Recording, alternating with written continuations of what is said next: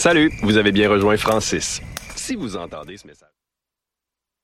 Du 14 mars au 16 mai, c'est la 26e édition des Francs ouvertes.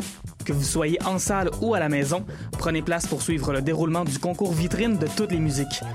Découvrez les 21 artistes et formations de cette année et votez pour encourager vos artistes préférés. À vous de déterminer qui se rendra en demi-finale. Rendez-vous au francouverte.com pour choisir vos soirées, visionner une foule de vidéos et découvrir toute la programmation. Les Francouvertes, une présentation de SiriusXM. Les productions Nuit d'Afrique vous invitent à la plus grande vitrine des musiques du monde à Montréal, les Silidor de la musique du monde. Venez découvrir 36 groupes tous les mardis et mercredis au Club Balatou jusqu'au 13 avril. Participez au concert vitrine gratuit et votez pour vos artistes coup de cœur. La 15e édition des Silidor de la musique du monde à découvrir sur silidor.com, Facebook et Instagram.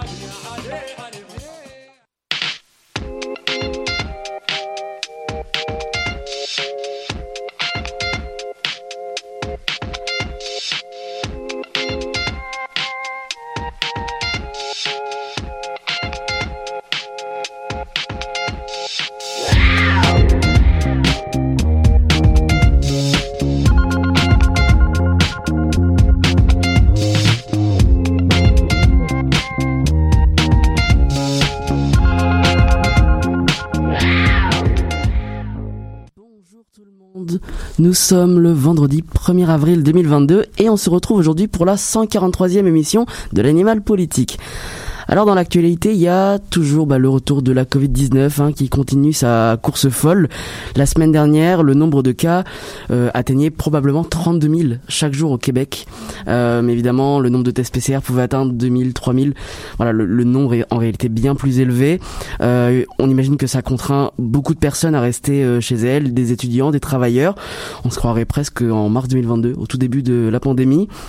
Euh, on a déjà dit, bon, bah, les semaines précédentes, que l'Europe était au cœur d'une sixième vague. La Chine et Hong Kong ont aussi mis en place euh, des hôpitaux euh, de fortune très rapidement pour pour confiner les personnes qui ne pouvaient pas le faire chez elles. un peu comme en mars 2020, encore une fois. Euh, sinon, bah, bien que tous les chiffres soient en hausse cette semaine, que ce soit les hospitalisations, le nombre de cas, les scientifiques estiment qu'on ne connaît pas encore l'ampleur de cette sixième vague. On parle déjà donc de sixième vague au Québec. Euh, Aujourd'hui, les autorités font face à un dilemme. Soit euh, imposer de nouvelles mesures, confinement, passeport vaccinal, couvre-feu peut-être, dans l'objectif donc de protéger les personnes les plus fragiles. Mais là, on se confronte à un mur euh, au niveau de l'adhésion des Québécois et des Québécoises.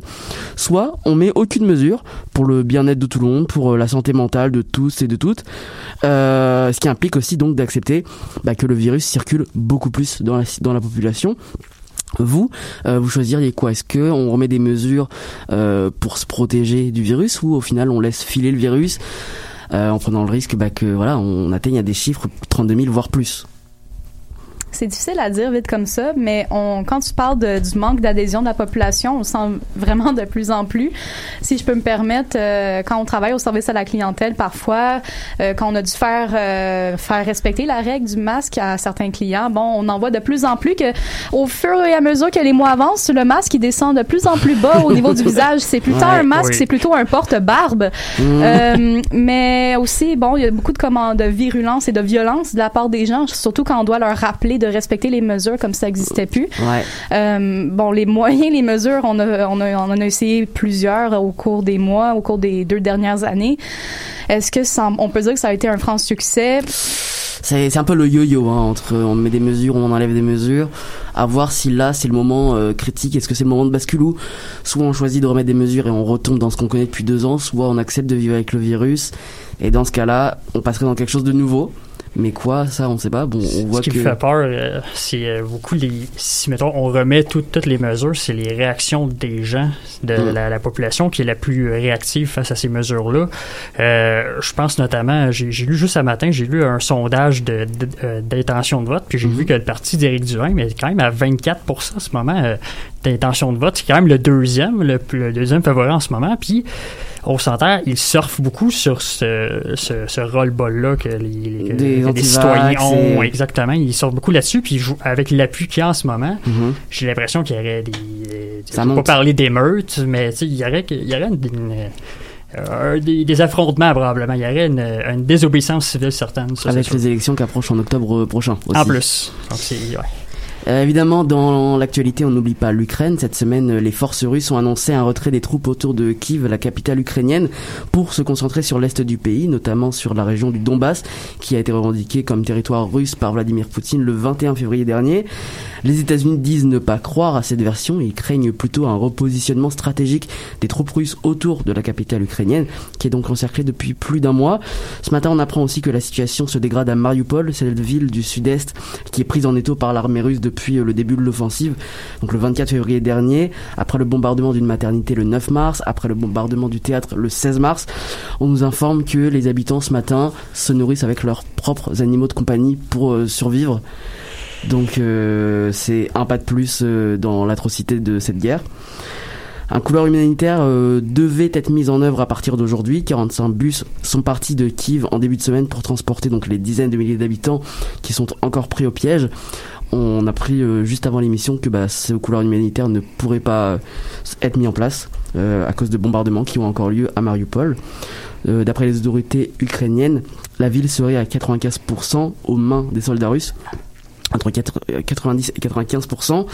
Dans le reste de l'actualité, le pape François a présenté ses excuses depuis le Vatican aux autochtones canadiens euh, pour les mauvais traitements subis par donc les autochtones, euh, à l'encontre des autochtones, pardon, de la part des membres de l'Église catholique. Pour marquer le coup, le pape François a annoncé qu'il viendrait fin juillet 2022 au Canada. Le Premier ministre, donc Justin Trudeau, reconnaît que c'est une première étape, et là je le cite. Cette semaine, l'équipe de l'animal politique revient sur le défi des cubes énergie qui fait son grand retour dans certaines écoles du Québec, sur un projet de loi controversé qui vise à protéger les animaux euh, dans les eaux canadiens, mais aussi sur l'enjeu de l'accessibilité à la propriété et on décrypte aussi la gifle de Will Smith et les origines du poisson d'avril.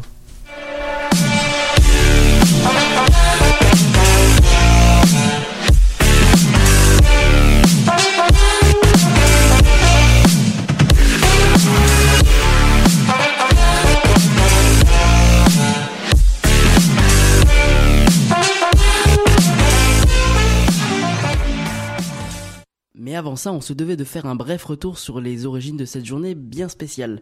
C'est une nouvelle voix qui s'en occupe, Malika Alaoui. Alors Malika, elle vient d'où cette journée pleine de blagues? Qui dit 1er avril dit poisson d'avril.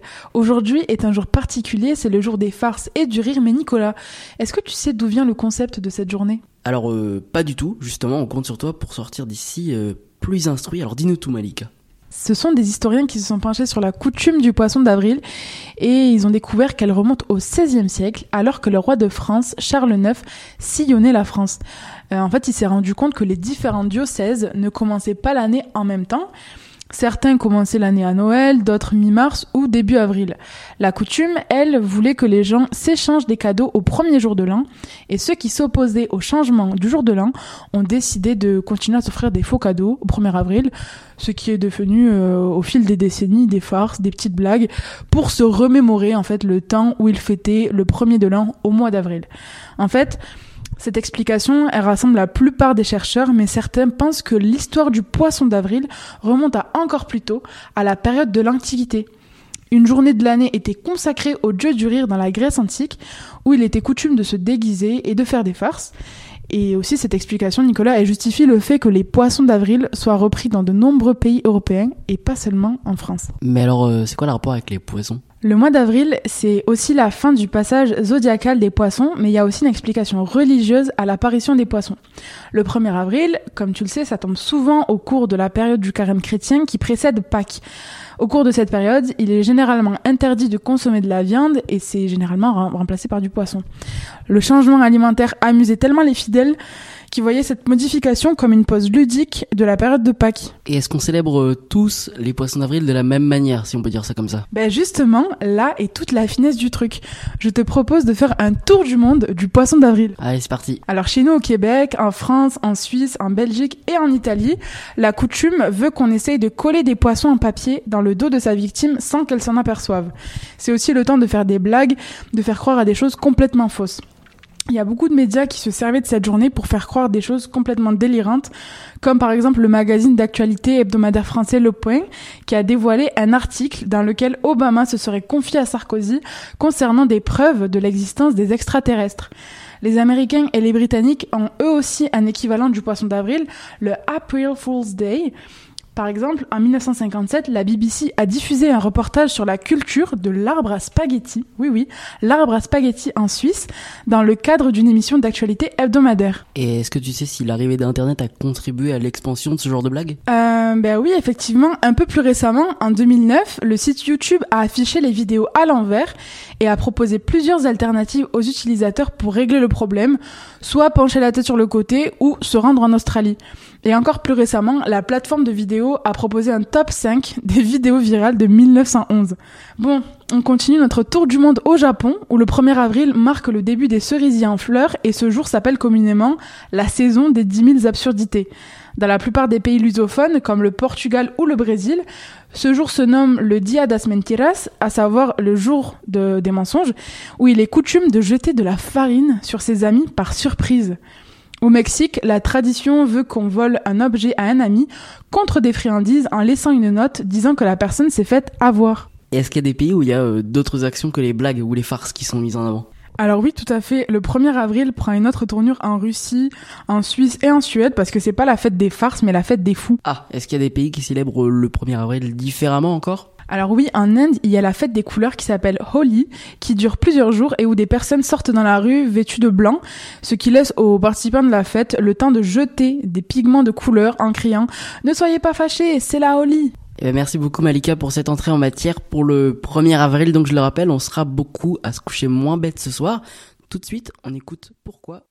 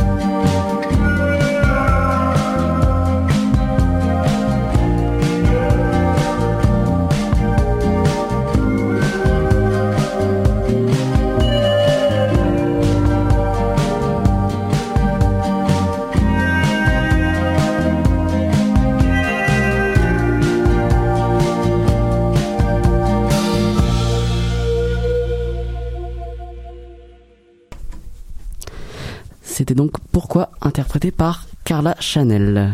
Et on enchaîne maintenant avec Francis en culture. Comment ça va Francis? Ça va bien toi Nico? Ça va très très bien. Alors toi cette semaine, tu as choisi de revenir euh, exceptionnellement sur un événement international dont il aura fallu, on se doute, quelques minutes pour faire le tour du monde. La fameuse gifle que Will Smith, je sais pas comment faut dire, je me fais reprendre Will par les. Québécois, Will Smith euh, aurait Oh, à l'humoriste euh, Chris Rock donc lors de la 94e cérémonie des Oscars. C'était dimanche, l'animateur de la soirée donc Monsieur Rock aurait blagué sur l'absence de chevelure de la femme de Will Smith, l'actrice donc euh, Jada Pinkett Smith. Euh, elle souffre d'alopécie, une maladie euh, auto-immune euh, du système nerveux qui cause la perte des cheveux. Au début, Will Smith rigole, puis il aurait ensuite remarqué l'agacement donc de sa femme. Pardon, de sa femme. Mon Dieu. Décidément, problème de déglutition, excusez-moi. Et euh, c'est là qu'il est monté sur scène euh, et qu'il a voulu en découdre donc avec l'humoriste Chris Rock.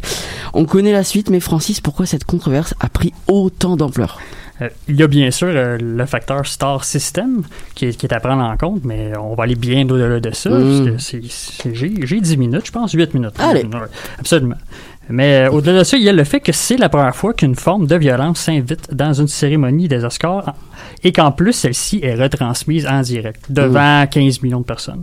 Alors, il y a ça qui est gros. Il y a plein de monde qui ont vu ça en même temps dans, la, dans Ah oui. la- une des plus grandes cérémonies qui récompensent des films. Donc, c'est sûr que c'est automatiquement Ça énorme. C'est sûr que c'est énorme.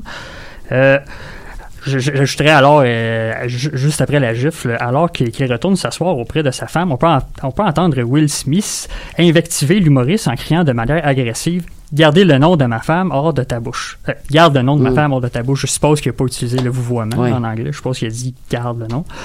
Euh, j'ai pris la liberté aussi de retirer certaines form- formulations pas très polies. là. Je- On s'en doute. Tout est Mm. beau. J'ai mis ça beau. C'est assez surréel d'entendre en premier lieu l'hilarité de l'audience lorsque Chris Rock s'exclame Will Smith vient de massacrer. Encore une fois, c'est encore c'est une formule polie. Un euphémisme. Il s'imaginait que tout ça était scripté dans le fond. Mm. Il s'imaginait que c'était c'était voulu. C'est une slave, c'est comme Beaucoup ont pensé que c'était Ouais, scripté. Une joke, ah, mais là, tout de suite après, quand il a vu comment il était agressé, on fait Ah, puis là, on sentait comme la confusion dans la salle. C'était assez, euh, c'était assez prenant comme, comme scène. Donc, euh, ils savaient plus trop qu'est-ce qui se passait devant Mm. leur jeu à ce moment-là. Et euh, de façon là, donc euh, de la façon dont tu me le décris, c'est un peu le même malaise qu'il y a eu pendant la cérémonie, mais en 2017. Oui, exactement. C'est, euh, je rappelle euh, qu'en 2017, euh, les annonceurs euh, du gagnant du meilleur film de l'année n'avaient pas reçu la bonne enveloppe annonçant ainsi le mauvais film comme gagnant. Mm. Et ça, c'est quand même une sacrée bourde comme, pour, qui pourrait être euh, évité facilement quand même. Exactement. Dans une cérémonie autant, autant de, Importante avec autant et- de paillettes, c'est c'est quand même ça, ça a été vécu comme une bourde monumentale. On n'a pas le droit de faire dérailler une telle cérémonie. un peu pour quelque chose qui est aussi préparé quoi. Exactement. Et on, on avait alors pu entendre distinctement la surprise et l'incompréhension de l'auditoire devant cette bourde, comme j'avais dit, du jamais Mhm. vu alors. On parlait alors de la pire controverse de l'histoire des Oscars et j'ai bien souri en lisant ça évidemment. Euh, D'ailleurs, des images des réactions d'acteurs en 2007 sont utilisées en ce moment même sous le prétexte que ce sont celles qui datent de Ah. 2022. Attention, Donc, fausse c'est- euh, ben, pas une grosse Non. information qui va te dérouter dans ta prise de décision citoyenne, mais c'est quand même, c'est quand même quelque chose, tu sais, c'est quand même. Ça reste une fausse information qui est divulguée et qui on, euh, essaye de tromper les, les On voit Nicole Kidman qui comme qui, qui, qui hurle, qui oh mon dieu, Mm. mais dans le fond, je suis même pas sûr si elle était là en Cette année. 2022, donc Mm. ça serait à vérifier comme information, et voilà. Donc c'est comme si comme ça n'avait pas le droit de faire justement dérailler un temps soit peu cette sacro-sainte cérémonie du divertissement, le temple de l'insouciance à l'américaine que même une guerre mondiale n'aurait su empêcher le déroulement en Mhm. référence à l'entrée de- des États-Unis. Je, je- je crois que c'était en, 19- en 1944 qu'ils sont entrés dans la guerre et même de- cette entrée dans une guerre mondiale est impitoyable n'a pas empêché la tenue de la cérémonie des Oscars, donc rien n'arrête ça. 6 juin de 44, le débarquement de Normandie. Je sais peut-être pas ça, non, mais je me trompe C'est peut-être si, d'année si. sûrement. Là. Peut-être 1944, euh, 43. Ah, peut-être l'entrée en guerre. À vérifier, À aussi. vérifier aussi. À vérifier. Fact-checkons-nous. Bon, on parle, on parle, euh, mais si on se penchait du coup sur les principaux concernés, euh, est-ce qu'il y a eu des réactions de la part des intéressés de dimanche, que ce soit Chris Rock ou Will Smith? Très peu, c'est tout frais, donc il n'y a pas eu beaucoup de réactions de la part de ceux-ci. Mhm. Probablement parce qu'ils essaient encore de comprendre ce qui s'est passé, eux aussi. Ils sont choqués aussi. Oui, évidemment. Euh, Will Smith a publié un message sur Instagram lundi où il s'excusait à M. Rock d'avoir agi de la sorte, que cette violence ne faisait pas partie de l'homme qu'il voulait être. Jada Pinklet, que je rappelle est sa femme, a pour sa part publié un message plutôt cryptique où elle disait, encore une fois sur Instagram, où elle disait que c'était le temps de guérir et qu'elle était là pour ça. C'est, c'est Oui. très- on sait pas trop de quoi qu'elle parle, mais c'est, c'est quand même là. Ça Will, existe. Will Smith a probablement plus besoin, elle a probablement plus de besoin de Will Smith en tant que soutien euh, dans sa maladie que de Louis qui va frapper un autre humoriste. Exactement. On s'en doute. Probablement. Et euh, voilà. Et Chris Rock ne s'est pas exprimé sur les réseaux sociaux. Il est resté silencieux euh, jusqu'à jusqu'à maintenant. À l'heure actuelle, Will j'ai pas a quand même remporté un Oscar, il me semble, juste Oui, c'est vrai. après. C'est quand même. Je, je l'ai même pas écrit dans ma chronique, mais c'est quand même très important de le remporté, mentionner. puis après il a dit l'amour fait faire des choses assez Oui, folles. exactement. Oui, je l'ai même pas écrit. C'est très bon de, de le rappeler. Puis c'est ça qui est aussi très bizarre, c'est que il, il fait, il cause une scène comme ça en faisant la gifle Mhm. pour ensuite recevoir l'Oscar. C'est encore une fois une suite d'événements C'est mêlant. que je comprends qu'on essaye de trouver que c'est ah, il doit y avoir un lien, c'était pour euh, se donner, c'était pour se donner encore plus Promotion. de, de, de buzz. Là, Ouais, mais ça, voilà. Il n'y a aucune preuve c'était- ça semble être un geste complètement, euh, complètement sur le coup. Mhm. Donc bah il y, a- il y a évidemment plusieurs raisons là qui peuvent pousser une personne à en gifler une autre. Euh, mais ici, qu'est-ce qui aurait pu inciter donc Will Smith à commettre un tel geste devant donc 15 millions de personnes comme tu disais? Euh, je vais, je, je vais- je vais citer ici euh, la sphère conspirationniste parce Mhm. que moi j'adore les conspirations. La ça me sphère fascine conspirationniste. toujours. Ah non, je ne suis pas. Non, j'observe de loin. Je trouve ça fascinant. Je- moi j'adore. Mais non, moi personnellement non. Non non non. Falloir que je Euh. vérifie qui y a dans l'équipe de l'animal politique. hey, checkez mon Facebook. Il n'y a aucune. On va faire un conspiration ménage par ici. Ah non. oui. Je, je, je reste jamais dans les ménages, c'est ça qui est triste. Mais euh, oui, voilà. Oui, euh, sur ces fers compir- conspirationnistes? oui, parlons-en. Euh, c'est ça, elle s'active beaucoup sur le web pour expliquer ce geste qu'on a encore, à l'heure actuelle, beaucoup de difficultés à comprendre. Juste un exemple parmi des centaines. Certains croient que Will Smith s'est inspiré de la scientologie, une puissante secte américaine, Mhm. lorsqu'il a juivé l'humoriste. C'est effectivement une méthode utilisée par les scientologues pour dominer et imposer le respect, en plus de rendre quelqu'un confus. Tu sais, quand Mhm. on gifle, on est un petit peu comme... euh, je suis Sonner. plutôt, puis là, ok, je vais... t'es- Tu deviens un peu mou, tu Ouais. un peu plus euh, subversif. Le temps de comprendre, oui. Exact. Puis, euh, et voilà. Et, euh, mais ça n'a pas vraiment de base parce que j'ai, consulté euh, un spécialiste de la scientologie qui est le Mhm. journaliste euh, Tony Ortega. J'ai été sur son blog. J'ai pas Mhm. parlé directement, évidemment. Euh, c'est qu'est-ce auteur, et de quelques livres. Il dit que, que le couple a déjà eu affaire avec la scientologie, mais qu'il n'y a pas de. Ils ont quitté depuis 2015, donc le geste n'a aucun rapport avec. Plus rien à voir avec ça. Et voilà. Et, et finalement, les Smith ont également connu des problèmes conjugaux, c'est qui fait que ça a peut-être aussi impacté. impacté, mais euh, ça là on rentre dans leur sphère privée. J'ai pas envie de, de- D'aller là-dedans. de jouer aux euh, rumeurs et tout. Donc c'est c'est encore un, un truc qui est trop frais pour être euh, pour être euh, analysé comme ça. Et on va laisser les événements se dérouler. Ok, bah, merci beaucoup Francis pour cette euh, chronique culturelle qui nécessitait donc un retour évidemment sur cet événement qui a marqué la semaine pop euh, aux États-Unis, même dans le monde, jusqu'au Québec ici. On écoute maintenant On the Outside de Kilo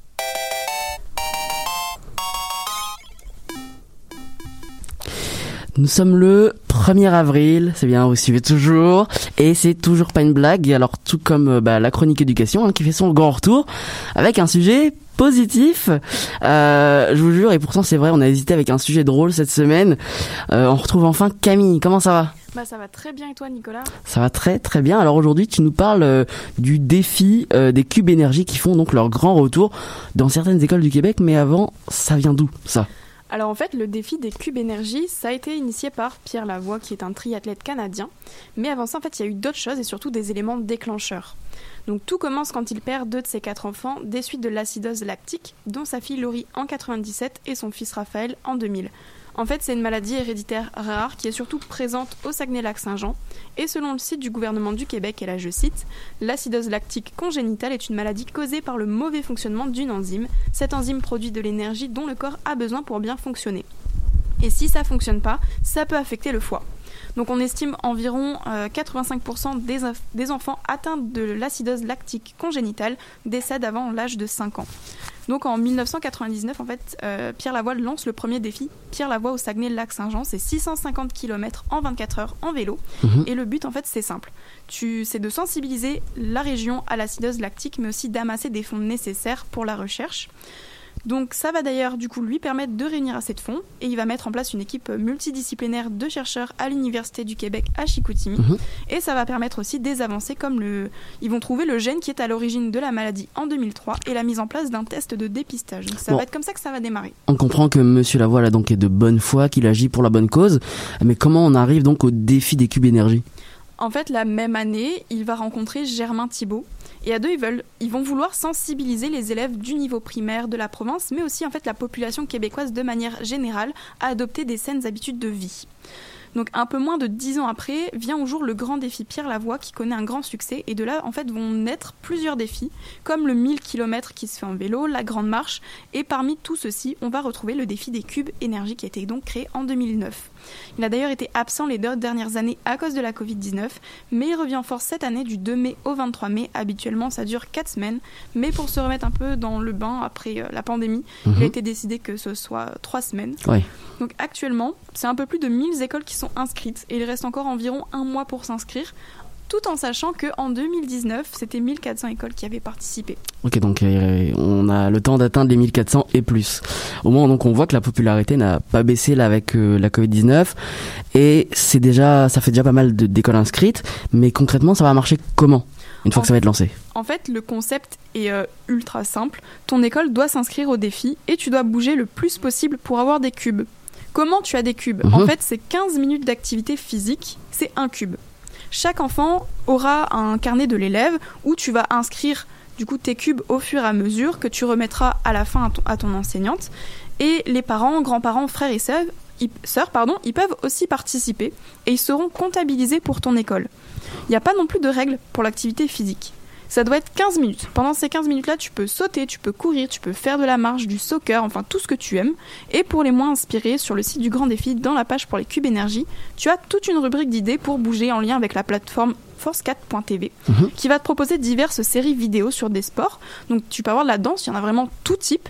Tu peux avoir du yoga, du cardio et il y a même aussi une autre rubrique qui est dédiée pour manger mieux avec des recettes de petits plats équilibrés maison. Donc c'est des bonnes ressources quand même pour les élèves et tout le monde peut y trouver son compte. Bah ouais, on voit que c'est très accueillant, ouvert à tous, à toutes. Euh, mais tous ces cubes euh, qui sont amassés là, ils servent à quoi? En fait, ton école va accumuler les cubes jusqu'à la fin du défi. Plus toi et plus ton école en accumulons, plus tu as de la chance d'être tiré au sort pour le cadeau final. Oh, Donc en fait, comment c'est compté? Parce que là, tu me dis, si chaque élève de chaque école euh, doit comptabiliser cubes, là, on va, ça y en avoir beaucoup. Ouais. Et en fait, euh, un élève à la fin, quand il fait entre 150 et 224 cubes énergie, ça va lui donner une chance à son école d'être tiré au sort. Si un élève fait entre 225 et 339, ça va être deux chances supplémentaires. Et si tu fais entre 340 cubes énergie ou plus, ça te donne 3 chances. Donc ce qui est cool, c'est que tu fais ça à ton rythme et à ta manière, pas besoin d'être hyper sportif pour pouvoir participer. Et quand tu vois, euh, quand tu fais le calcul en fait rapide euh, pour le rien que le premier palier, rien que 150 pubs, ça te fait euh, cubes, pardon, ça te fait 2250 minutes, soit environ 37 heures de, de sport du coup en un mois. Ça fait quand même euh, pas mal de sport euh, pour quelqu'un qui en fait pas beaucoup. Enfin, Je suis mal placé pour dire ça. hein. Euh, puis d'ailleurs, bah, tu parlais du fameux cadeau final. C'est quoi ce cadeau final à remporter? Alors ça s'appelle la grande récompense. Oh, Donc avant tout, les jeunes des écoles gagnantes, avant la Covid, se réunissaient au stade olympique la fin de semaine. Cette année, ils ont complètement changé. En fait, c'est des équipes d'animateurs du Grand Défi Pierre Lavoie qui vont se rendre dans chacune des écoles qui sont gagnantes pour y organiser une grande fête. En tout, ça va être 17 écoles de la province qui gagneront une journée exclusive d'activités et de surprises, de pardon, je cite, inégalées. Donc c'est une belle récompense aussi, puis je pense que c'est fun pour les enfants un Ouais. peu de décompresser comme ça pour la fin d'année. puis tu disais ça a été écrit en 2009, c'est ça? Ouais, c'est ça. ça, ça doit faire beaucoup de cubes amasser depuis. Est-ce que tu as des chiffres croustillants pour nous? Et ben justement, je suis allée voir leur site parce que je me suis dit, imagine s'ils comptabilisent, parce que tout est comptabilisé. Ouais. Imagine depuis 2019 le nombre d'heures et tout de sport que ça doit faire. Et en fait, ouais, ils ont, euh, ils ont un genre de sur leur site de, de comptage. Et attention, euh, je vais prendre mon temps pour lire les chiffres parce qu'ils sont vraiment longs.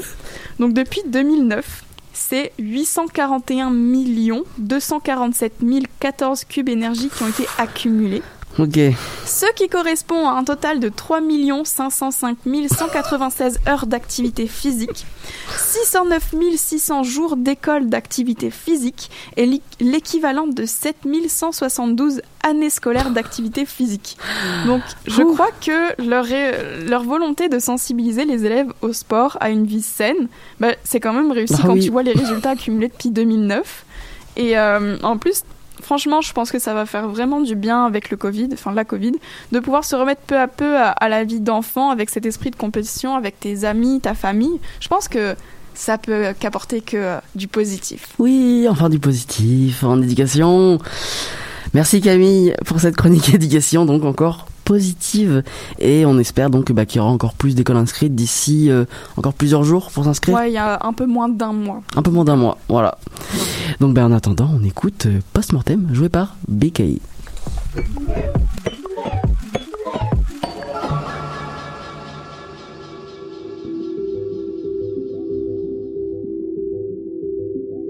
On prend nos clics, nos claques, nos maisons mon dos Depuis que je suis chacun ici, je me doute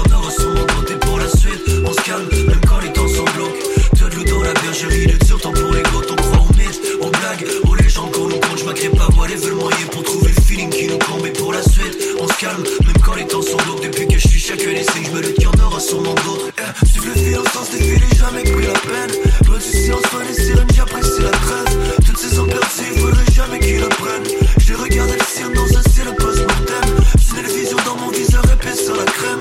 Je suis juste un farmer de 700 suivant que thème Suivre le fil au sens j'ai jamais pris la peine. Ce dégoût on va payer pour la couronne de la reine. Au combat du mal de mer, j'aimerais mes averses te blessent Superstitieux de fin de semaine de sortie un vendredi 13 Là-dessus, voudrais pas que je t'avoue que le temps me presse. J'en ai toujours pas acheté, il va falloir que quelqu'un m'en prête. Ok, j'suis dans des chill, really. Je voudrais que tu me files même si j'suis dans tête file. Tu sais qui m'empêche de fuir d'ici. Ton cœur me fixe, funny So what's the deal now? S'il plaît la toile, aucun moyen de les fixer, for real.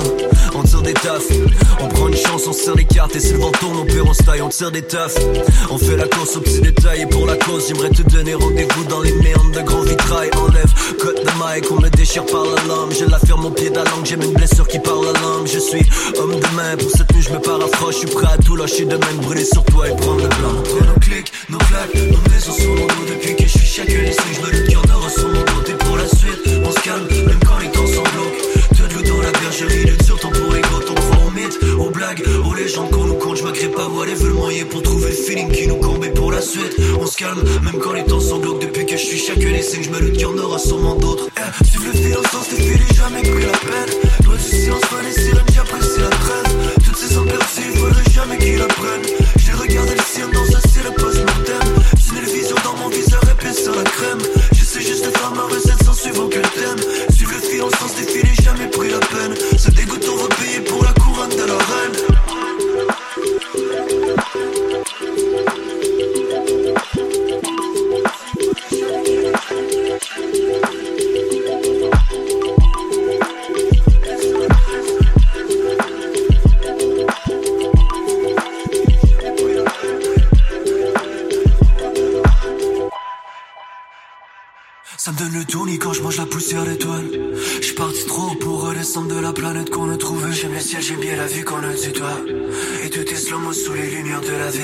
ville qui viennent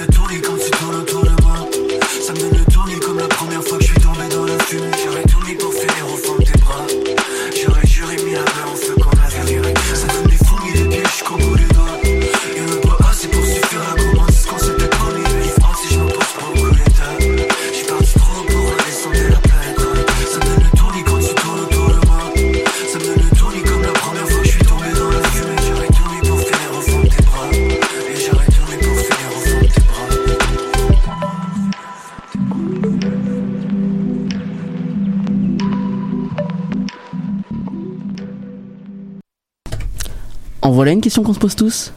Est-ce qu'un jour, les jeunes pourront aisément s'acheter une première propriété? En tout cas, le président et chef de la direction du mouvement des jardins, Guy Cormier, croit qu'il est temps de faire de l'accessibilité à la propriété un enjeu de société.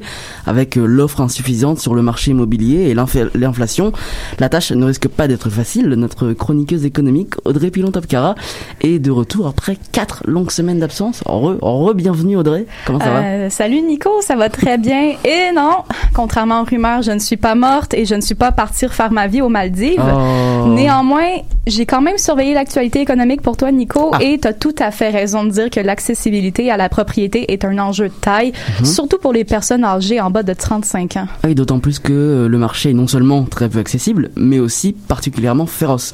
Euh, quelle est en fait l'ampleur de la pénurie de logements au Québec? Eh bien, concrètement, il manquerait entre 40 000 et 60 000 logements au Québec, du moins selon les estimations de l'Association des professionnels de la construction et de l'habitation du Québec. Et justement, Guy Cormier avait expliqué en entrevue lors de l'Assemblée annuelle du Mouvement des Jardins samedi dernier que l'offre insuffisante sur le marché immobilier, combinée à l'augmentation des prix de l'immobilier résidentiel, pourrait créer en ce moment une iniquité entre les générations.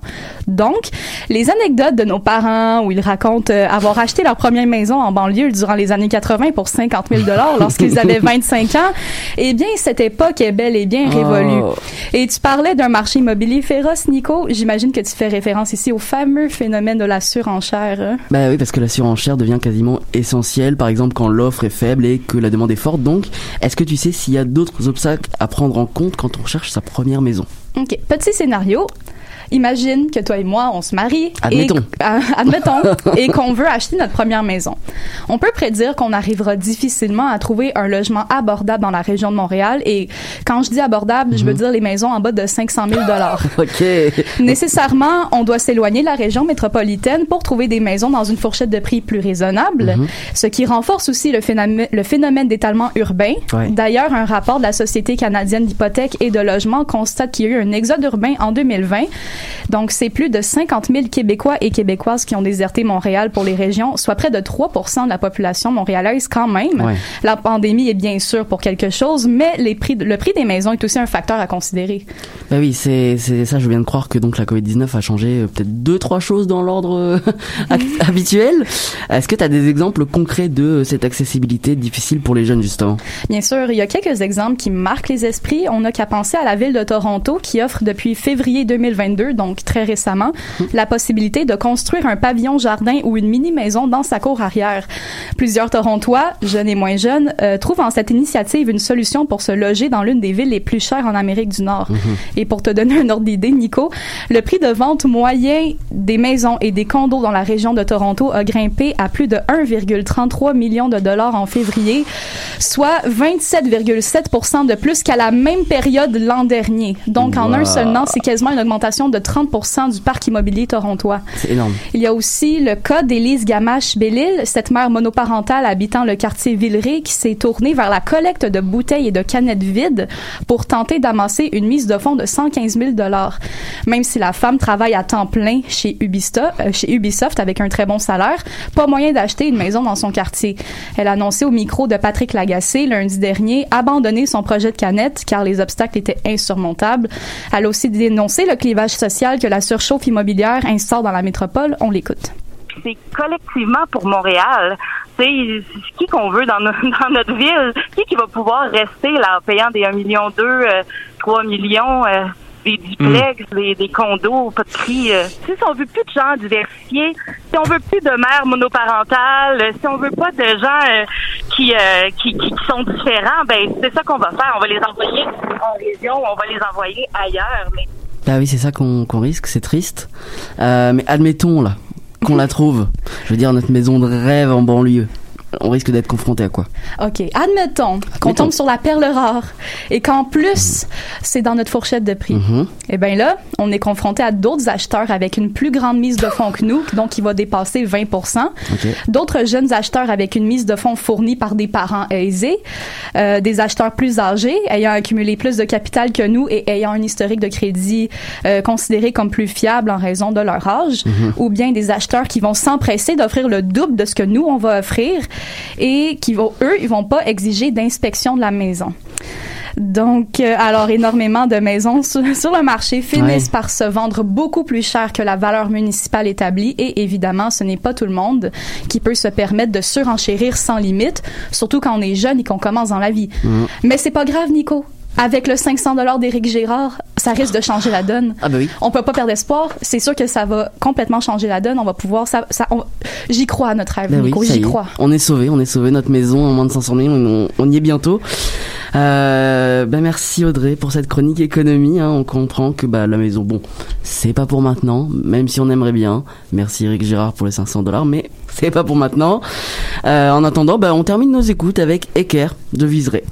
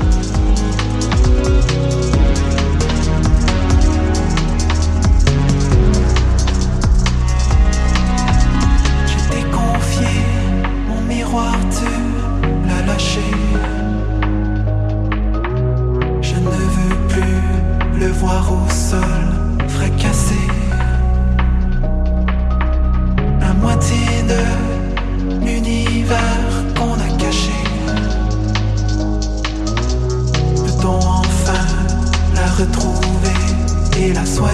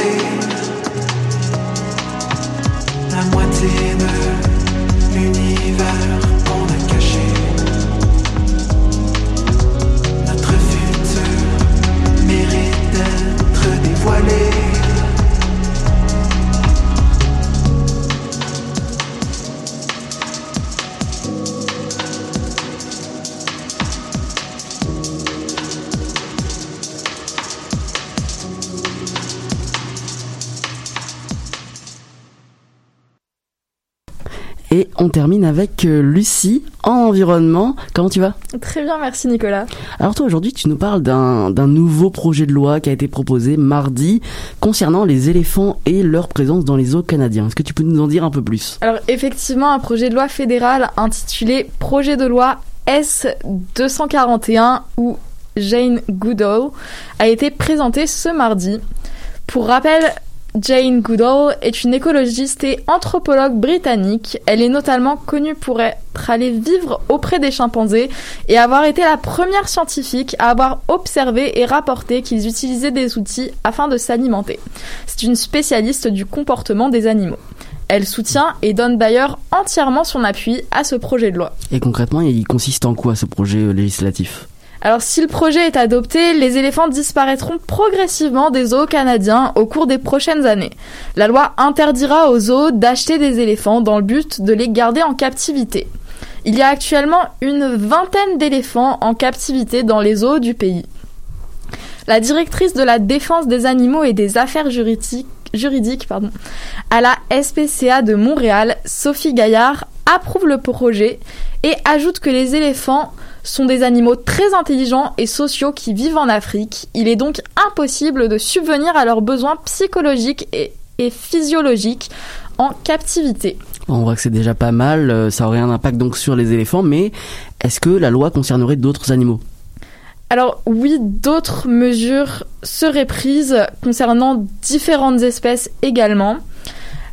Alors la loi, elle prévoit de reconnaître que les éléphants, les cétacés ainsi que les grands singes ne doivent pas être en captivité à moins que celle-ci se justifie au regard de leur intérêt, y compris la conservation, la conserve oui, c'est ça. La conservation, pardon, et le bien-être de l'individu ou de la recherche scientifique non dommageable. Ouf. Des règles plus strictes vont être mises en place concernant la possession de certaines espèces de félins, dont les lions, les jaguars ou encore les lynx, des, de canidés comme les loups, ou, ainsi que de reptiles et d'une vingtaine d'espèces de primates. Si le projet de loi est accepté, les zoos pourront donc conserver les animaux qu'ils possèdent déjà en captivité, mais ils ne pourront pas en acquérir de nouveaux. Oui. Les établissements refusant d'améliorer leurs pratiques se verront sanctionnés. Et est-ce que tu sais si d'autres projets, à part celui en cours, euh, sont prévus afin d'améliorer la protection des animaux au Canada? Alors tout à fait, le zoo de Granby envisage de ne plus héberger d'éléphants d'ici les prochaines années. Le zoo est pour rappel un des parcs zoologiques les plus importants au Québec, voire au Canada, dû à son grand nombre d'espèces. Le parc zoologique trouve que prendre soin et garder des éléphants est de plus en plus difficile parce qu'il y a de plus en plus de lois et que en plus c'est pas un climat adapté Oui. à On entend vie. Sophie Gaillard qui dit que ça vient d'Afrique, que c'est les éléphants, les singes, donc ils sont pas très bien au Québec, j'imagine, l'hiver. C'est pour ça que ce zoo soutient également le projet de loi qui a été déposé ce mardi. Il garde actuellement trois éléphants au sein de son parc. Il possède deux femelles et un mâle. Le déménagement des trois animaux n'a pas encore de date prévue, mais devrait se faire au cours des prochaines années selon le parc. D'autres zoos sont éga- ont également appuyé le projet de loi, dont le Biodôme de Montréal, ainsi que les zoos de Toronto, Calgary et du parc Assiniboine. Ok, donc j'imagine qu'il faudra suivre ça euh, de près pour voir si le projet de loi sera accepté ou non. Il y a deux semaines, tu- tu nous avais parlé du projet d'agrandissement de la zone de stockage euh, des résidus miniers euh, de Minerais Fer Québec. Est-ce qu'il y a du nouveau sur ce sujet? Alors oui, totalement. Pour rappel, le gouvernement Lego a approuvé le projet d'agrandissement de la zone de stockage de résidus miniers du lac Bloom. Et cela malgré une évaluation environnementale extrêmement défavorable. Si le projet est mené à terme, 25, 25 lacs seront détruits. Mhm. Cependant, le ministre canadien de l'Environnement, Stephen Guilbeault, n'a pas encore décidé s'il allait autoriser le projet de minerai de fer Québec. L'entreprise ne peut pas lancer le projet tant qu'elle n'a pas l'accord d'Ottawa. La réalisation du projet dépendra donc entièrement de la décision du ministre canadien de l'Environnement. Donc il faudra encore suivre ça. Merci beaucoup Lucie pour cette euh, chronique environnementale avec un petit retour sur une actualité donc vue il y a deux semaines. Ça fait toujours plaisir. S'il y a encore du nouveau, on te redemandera. Euh, je voulais revenir sur le, le sujet de Francis, donc euh, la gifle de Will Smith euh, aux Oscars. Euh, je voulais vous, vous demander déjà si, bah, selon vous, Will Smith avait bien réagi donc face à Chris Rock euh, pendant cette cérémonie, donc dimanche. Pour ceux qui ne nous écoutaient pas, Will Smith a donné une gifle à Chris Rock, qui était le l'animateur de la soirée, euh, après une, blague jugée déplacée à l'encontre de sa femme qui souffre d'alopécie, une maladie auto-immune. Donc, est-ce que pour vous, Will Smith a bien réagi en allant sur scène et en frappant donc Chris Rock? Absolument pas. Mm. En tout cas, c'est mon humble avis. Tu sais, je comprends dans la vie que des fois, il y a vraiment du monde qui nous pousse à bout. Euh, Je le comprends très bien. Puis, chez, bon, on je suis venue à l'animal politique une plusieurs fois. On sait que des fois, euh, je suis pas une très grande fan de gens. Euh, mais euh, je Le pense vrai que visage d'Audrey. non. Euh, mais comme comme Will Smith, je me mets dans la tête de Will Smith. Tu sais, il y a vraiment du monde là, qui pousse sur les mauvais boutons. Mhm. Mais est-ce que ça veut dire que ça te donne le droit et la légitimité de répondre par la violence Absolument pas. Surtout qu'au contraire, ça fait juste souligner le fait que c'est quoi c'est quoi ta façon de gérer euh, les conflits? C'est comment tu gères tes émotions, comment tu gères la colère dans la vie? C'est quoi que ça révèle sur toi ce genre d'attitude là. Euh, puis je tiens aussi à souligner la réaction de Chris Rock que lui, euh, il est resté extrêmement professionnel, il a gardé son calme, il a continué de show must go on, il a pas répliqué par la violence à Will Smith que ça aurait pu dégénérer, on s'entend Mhm, là. Oui. Il aurait pu répliquer, puis ça partait en bagarre euh, générale, peut-être aux Oscars. Évidemment, on veut pas ça. Euh, Il y a d'ailleurs une enquête qui a été ouverte, il me semble, par l'Académie des Oscars sur cet événement. Euh, mais est-ce que finalement, c'est pas euh, un parallèle? Tu disais que la cérémonie avait pu se tenir malgré le conflit euh, en Ukraine. Hmm. Est-ce que c'est pas un parallèle de ce qui se passe en Ukraine? Hmm. Ouais, c'est ben non, sais, la, la violence en Ukraine, la violence aux États-Unis, ben, la violence de, ce- de cet incident-là, pas nécessairement Mm. de lien, là, mais c'est sûr que ça, ça reste un, un geste Un conflit, ouais, ça reste un conflit, Une ça tension.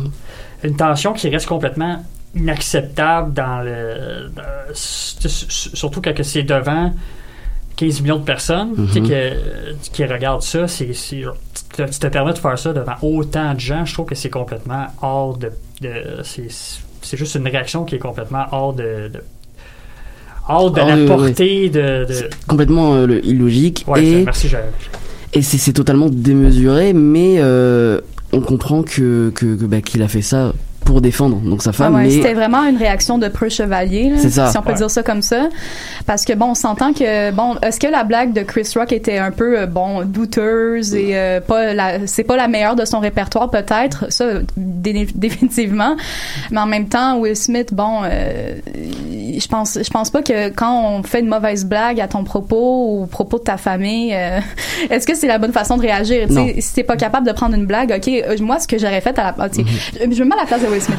Euh, mettons que je suis invitée aux Oscars et qu'on fait une blague douteuse sur mon entourage. Tu sais, je pense que après, quand il a accepté son Oscar, Mhm. juste après cet événement, euh, j'en aurais peut-être profité aussi pour mettre la lumière sur euh, l'alopécie, que c'est une condition euh, qui peut vraiment, qui touche beaucoup de femmes, qui peuvent affecter leur estime de soi, puis que faire des blagues sur un élément de leur apparence qu'elles ne peuvent pas contrôler, euh, que ça peut encore plus briser leur estime de soi alors qu'elles essaient d'accepter cette nouvelle réalité par rapport à leur apparence.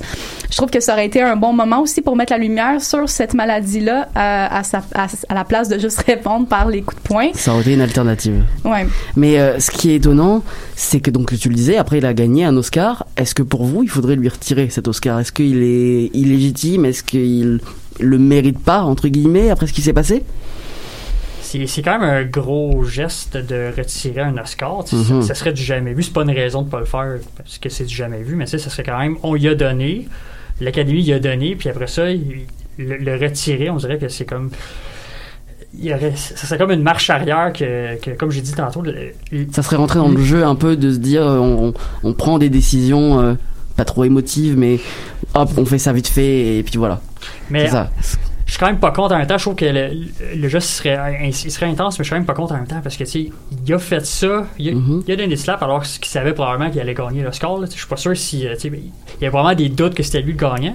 Puis c'est quand même permis de faire ça, comme s'il y avait besoin en plus de cette, euh, de ce, Ce moment devant. de, de- de euh, ce- ouais. j'ai juste le mot anglais, spotlight, là, mais il y a de, de l'éclairage, de, de cet éclairage feu des projecteurs. devant, Ouais, sous le feu des projecteurs, c'est ça? C'est ju- juste pour ça, c'est peut-être, je sais pas si c'est possible, de juste suspendre son, son trophée, y enlever peut-être un mois. pendant, l'enquête? Mais pendant l'enquête, ça peut être euh, par exemple une, une des options, sachant qu'une enquête donc a été ouverte par l'Académie des Oscars. Est-ce que le temps de l'enquête, de savoir si c'était jugé euh, euh, de la, je sais pas, de la légitime défense ou peu importe, que pendant cette enquête, il faudrait lui enlever. Mais en Ça, même temps, euh, la réaction de l'académie, ça va, c'est aussi une campagne de relations publiques parce Mm. que est-ce qu'il a brisé le code d'éthique et le, le règlement? Parce que si c'est clairement écrit dans le protocole euh, éthique ou le règlement des- de l'académie des Oscars qu'aucune forme de violence n'est acceptée, mais là, est-ce qu'on donne un passe droit à Will Smith parce que c'est Will Smith? Je Mm. dirais que encore là, c'est un mauvais un mauvais message que Hollywood envoie que c'est pas grave, c'est pas grave la violence, en autant que t'es très euh, que t'as un statut social extrêmement élevé avec une cote de popularité extrêmement élevée puis que t'es une célébrité comme si les règles s'appliquaient pas à toi, un peu comme quand euh, les célébrités se sont mis à chanter Imagine euh, pour nous faire dire à quel point c'était dur de vivre la pandémie dans leur grand manoir de Beverly Hills. Mais euh, mais tu sais l'académie pourrait peut-être suspendre le score le temps de l'enquête comme tu Ouais. dis mais Mhm. en même temps l'académie je pense qu'ils veulent vraiment donner une image forte aussi qui tolère plus les, les formes d'abus de violence à Hollywood parce que bon après le, mou- le mouvement MeToo on s'entend qu'il y a eu beaucoup de rumeurs euh, depuis plusieurs années sur certains Oscar agissements White aussi euh, aux Oscars. Ouais. Les Oscars reviennent souvent au cœur des polémiques. Absolument. Puis je pense qu'après les affaires Weinstein, avec Mhm. euh, les affaires Woody Allen, je pense qu'ils veulent peut-être essayer aussi de changer la donne, de, de, de montrer que maintenant c'est tolérance zéro envers les, les, les actes répréhensibles hein, entre les artistes et entre les, les grands acteurs d'Hollywood. Mais bon. Tu parlais justement tout à l'heure de de la représentation, enfin l'image de Will Smith aux Oscars. C'est juste des stars aux Oscars. Il n'y a pas de tolérance ou pas à avoir envers euh, Will Smith. De est-ce qu'on lui retire ou pas. C'est uniquement euh, des stars. Donc je pense pas que l'Académie fera de, de préférence, de, de favoritisme envers Will Smith si jamais il y a une décision à prendre. Parce que, bah, comme, euh, comme vous le disiez, il y a Nicole Kidman, que des stars euh, aux Oscars. Donc, bon, je pense pas qu'ils feront. Euh, prendraient je pense pas qu'ils prendraient parti pour Will Smith si jamais il y a une décision à prendre. Mais à voir si, si jamais il y a quelque chose. Ça va être un test euh, à savoir si les célébrités sont, ils peuvent être punis pour quelque chose Mm. comme ça. Je pense que les, euh, beaucoup de citoyens américains qui attendent ça, puis sont un peu tannés de cette espèce de d'aura que le monde Autour de ces personnes-là. a, que oh, eux autres sont pas touchables même s'ils font des trucs. euh, Mm. euh, Ils se permettent des choses qu'on ne se permettrait pas et ils sont pas punis pour ça. C'est ainsi que se termine notre 143e émission de l'animal politique. Un grand merci à toute l'équipe du jour. Malika Alaoui, Francis Auclair, Camille Dehaene, Audrey Pilon-Topcara et Lucie Parmentier. Merci encore à Camille Dehaene en régie. C'était Nicolas Fivel. On se donne rendez-vous vendredi prochain, même lieu, même heure. Bonne semaine.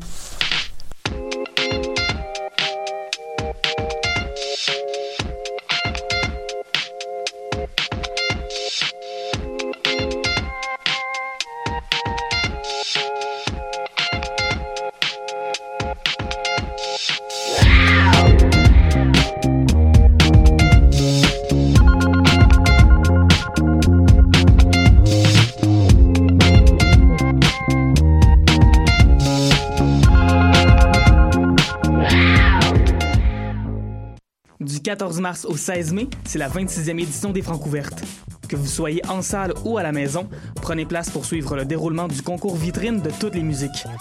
Découvrez les 21 artistes et formations de cette année et votez pour encourager vos artistes préférés. À vous de déterminer qui se rendra en demi-finale. Rendez-vous au francouverte.com pour choisir vos soirées, visionner une foule de vidéos et découvrir toute la programmation. Les Francouvertes, une présentation de SiriusXM. Les productions Nuit d'Afrique vous invitent à la plus grande vitrine des musiques du monde à Montréal, les Silidor de la musique du monde. Venez découvrir 36 groupes tous les mardis et mercredis au club Balatou jusqu'au 13 avril.